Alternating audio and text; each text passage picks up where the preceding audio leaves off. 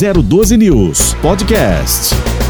Professor, tudo bem? Boa tarde. Vamos dar seguimento ao papo da sexta-feira? Ah, boa tarde a todos os ouvintes da Rádio 012 News.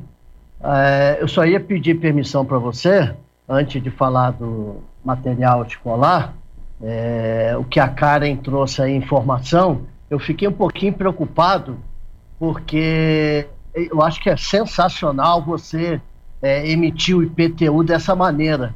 Mas o problema todo é o seguinte: será que todo mundo tem condições de ter acesso né, a, a essa internet? Né? Então eu fiquei um pouco preocupado, né?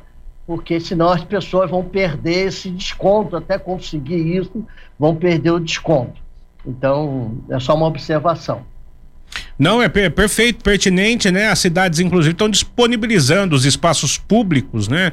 Caso de São Sebastião, tem o Agiliza, tem outros pontos de atendimento para aquele que não tem a condição de ter a internet fazer a impressão disso. Mas muitas vezes, professor, é, a informação acaba não chegando né, a essas pessoas é, que precisam ter acesso à informação e que receberiam certamente a correspondência pelos correios, Sim. elas vão ficar. É, vão perder muito provavelmente o tempo, o prazo, o desconto. Isso vai, vai acontecer invariavelmente. E daí vai, ter, vai precisar recorrer à prefeitura para saber se a prefeitura é, vai entender os motivos que serão colocados por elas. É, vão torcer para dar certo porque é um ganho realmente de sustentabilidade que a gente tem, não é? Bom, então vamos é, complementar a questão dos materiais, algumas observações que eu vou fazer hoje. Ela está ligada à Associação Brasileira de Defesa do Consumidor. Então, acho que é muito importante que nossos ouvintes estarem atentos a essas, essas informações que é importante. Então, começar primeiro com a questão do uniforme, né? Então, o uniforme, é, que é o preço é alto, né? É, as escolas não podem obrigar os pais a comprar o uniforme no próprio estabelecimento de ensino. Então, isso aí não pode. É que eles chamam é, venda casada, é, tá? Exatamente. Ele não pode, inclusive, né, Jéssica, falar, ah, você tem que comprar em tal loja né? A não ser que só um local que tem, aí é diferente, né? Mas ela tem que ter diversas, diversos locais diferentes para ela ver o preço. Por isso que é, é, é bom você ter realmente outros, é, diversos locais vendendo, porque aí você consegue um preço melhor, tá certo? Então isso aí é muito importante é, as pessoas saberem. Os livros didáticos que são aqueles que custam mais, né, que são muito caros, tá certo? É, aliás, a semana passada eu falei, ah, procurem trocar com os colegas, né, é, de sala, tem um que está passando para o outro ano, você consegue fazer uma troca, isso aí é muito, muito legal que você nem gasta dinheiro, tá? É, agora, é importante comparar os preços em mais de uma livraria, então, tem diversas livrarias que às vezes vendem o mesmo livro. Então, os pais também não são obrigados a comprar os livros na escola e nem na livraria indicada. Então, toma cuidado com isso aí, senão você acaba pagando mais caro. O transporte escolar. Então, é, aí, transporte, a gente está falando de segurança né, dos alunos e dos pais. Então, cuidado. Não vai botar em qualquer, qualquer transporte, qualquer empresa tem que exigir a apresentação do alvará de circulação, é, tem que ver as condições de conservação e segurança do veículo, tá? Pede informações, né? pedir a referência, né? orientar as crianças a prestar atenção como que o motorista está conduzindo, como que ele é. Então isso aí é uma coisa que envolve bastante as famílias. Então tem que tomar cuidado, né? é, inclusive a questão até do pagamento depois, tá certo? É, os cadernos, ah, na escolha do caderno, cuidado, tem que avaliar a impressão das linhas, imagem, se está direitinho, se não há dobraduras ou rugas, tá? Isso aí estraga. Os cadernos de capa dura, né, a gente já falou aqui, embora sejam mais caros, é, eles são mais resistentes. Então, nas réguas, quadro compasso, deve conferir a escala direitinho. Se não tiver legível, como que vai trabalhar depois, né? Ver se não tem rebabas, lascas ou ferrugem. As borrachas têm que ser apropriadas a lápis ou caneta. Senão você vai comprar uma borracha de lápis, querer apagar caneta, não vai funcionar. Deve-se evitar aquelas coloridas que têm formato diferente, com aromas. Isso aí pode induzir as crianças pequenininhas a comê-las, né?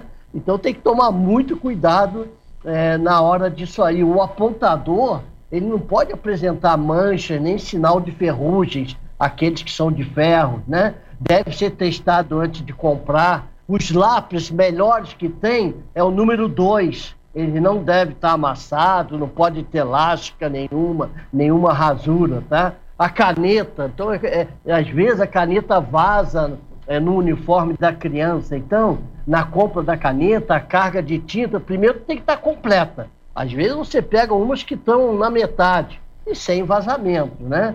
É, experimenta o produto, aquelas massas para modelar, giz de cera, colas, tinta, tem que ser atóxicos. Então a criança às vezes bota a boca na, né, quando é pequenininhos, pequenininhos, é muito complicado, então tem que ser atóxico, tá? Então para isso tem que ler atentamente a composição do produto, as instruções, recomendações, né, a facilidade na limpeza, essas coisas todas, tá?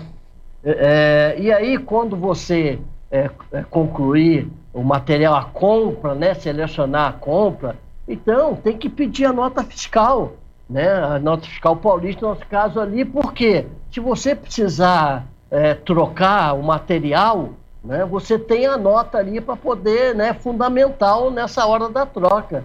Então, às vezes, comprar em ambulante camelôs é, é mais barato, é muito mais barato, mas tem que se evitar isso aí. Por quê? Porque às vezes eles são.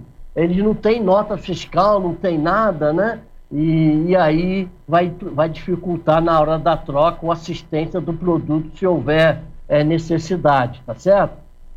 Tem que ficar de olho nas embalagens. Essas colas, tinta, pincéis atômicos, fitas adesivas, tem que conter as informações muito claras e precisas e em língua portuguesa, hein? A respeito do fabricante. Então, mesmo se for né, é, importador, tem que ter em português as condições de armazenamento, prazo de validade, se apresenta algum risco ao consumidor, tá certo? E é, o mais importante, assim, de tudo hoje aí que eu acho, né, é, é, essa informação, é que nem tudo pode ser pedido na lista de material.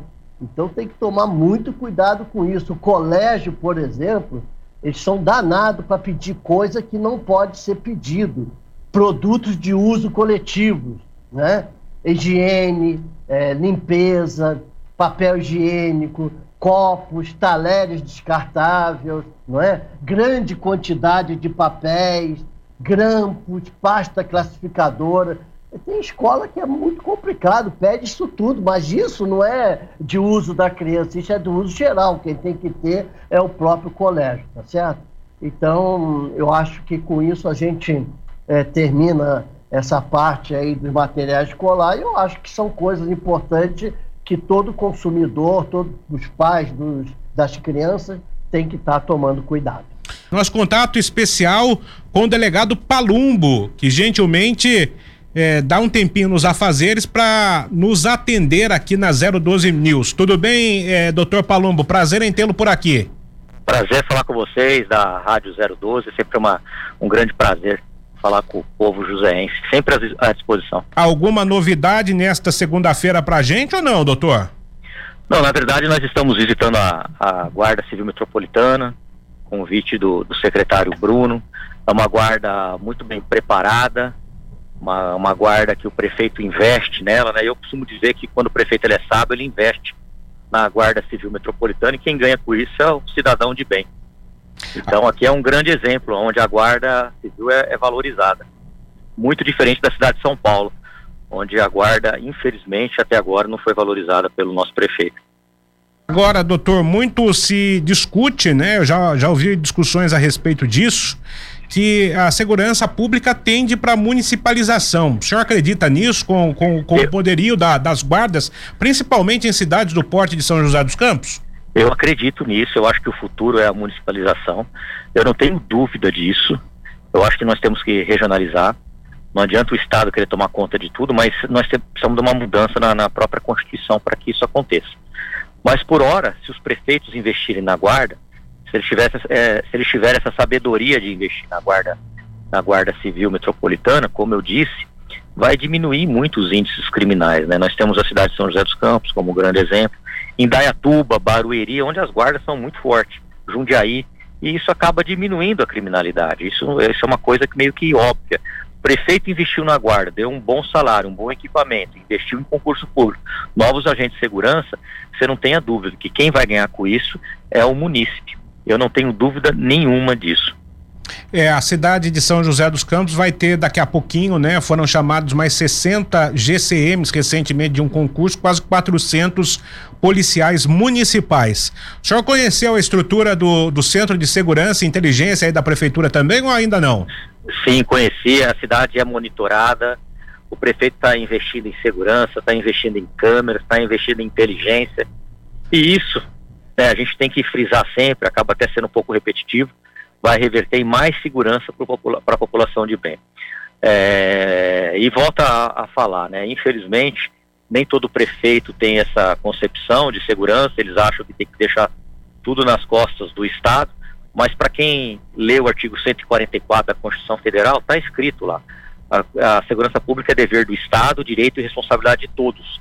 E esse todos envolve, obvia, obviamente, as autoridades municipais, o prefeito, o secretário de Segurança Urbana e aproveitar o momento da audiência da Rádio 012 e parabenizar o secretário Bruno, que tem feito um excelente papel, um excelente, um, um excelente trabalho aqui na, na cidade, revertendo em mais segurança para a população de bem. Ô, doutor Palumbo, como é que tem sido as suas operações aí, São Paulo afora, vamos dizer assim? Olha, eu tenho andado por bastante cidades, né? Sempre nas minhas folgas eu ando, finais de semana visitando a Guarda Civil. Uma das minhas bandeiras é a segurança pública e, lamentavelmente, nem todo prefeito tem essa sabedoria de investir em segurança. E segurança, você não investir em segurança, você vai ter problema, inclusive, em outras áreas. E o que complica e vai dar mais gasto para a cidade. Então, investir em segurança é você prevenir o crime. O bandido, ele é esperto. Ele sabe onde uma cidade é bem aparelhada, ele vai para outra, ele vai para a cidade do lado.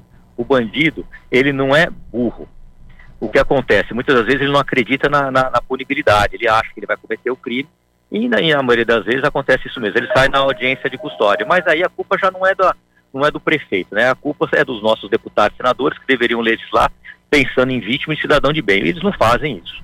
Se o bandido vai sair um ou dois dias depois, a culpa não é da guarda, a culpa não é da polícia civil, não é da polícia militar, a culpa é dos nossos deputados e senadores. O que, que o senhor pensa sobre população armada? Eu acho que a população ela tem direito de escolha. Se você é um cidadão do bem, preenche os requisitos legais, você tem preparo técnico psicológico, fez um curso, adquiriu uma, uma arma de forma legal. É uma opção, tem que ser uma opção do cidadão. Do cidadão. Basta você pegar um exemplo. Tem duas casas. Um, uma família tem um pai que tem arma de fogo. Na outra, a família não tem. Onde você acha que o ladrão vai querer pular para entrar à noite? Aqui não tem ele tem medo de morrer, o bandido tem medo de morrer. Então eu acho que isso aí nós deveríamos deixar para o cidadão de bem decidir. Se ele tem o livre-arbítrio de querer comprar uma arma preenchendo os requisitos legais, eu acho que a gente tem que deixar esse cidadão ter pelo menos o direito de se defender. Se você é um cidadão que não gosta de arma, não quer andar armado, não tem problema nenhum. Você não tem a arma e está tudo certo. Muito bem, doutor Palumbo, foi um prazer tê-lo conosco. Quero recebê-lo aqui nos nossos estúdios. Quando o senhor estiver por aqui novamente, por favor, compareça aqui a 012 News para a gente bater um papo bacana a respeito de segurança pública, que é um tema sempre importante e sempre está aí em, em voga com a população. Eu que agradeço. Nós temos que lembrar, se você me permite, claro. a categoria dos vigilantes. Você quer ver uma injustiça tremenda que acontece com essa categoria? Eles trabalham transportando valores, milhares de reais, uma profissão muito perigosa, mas muito perigosa mesmo. Às vezes se envolve em trocas de tiro e não tem o direito a ter o porte permanente de arma de fogo. E ele mora, às vezes, na mesma localidade onde moram os familiares dos bandidos, onde moram os bandidos, os comparsas, e não tem esse direito. essa categoria precisava ter o direito ao porte permanente de arma de fogo e não só durante o trabalho. Então a gente vê muita injustiça e eu espero que isso mude ao longo do tempo, que essas injustiças não aconteçam mais aqui no Brasil. E muito obrigado pelo, pelo convite, sempre um prazer falar com o povo joseense, é sempre uma grande honra.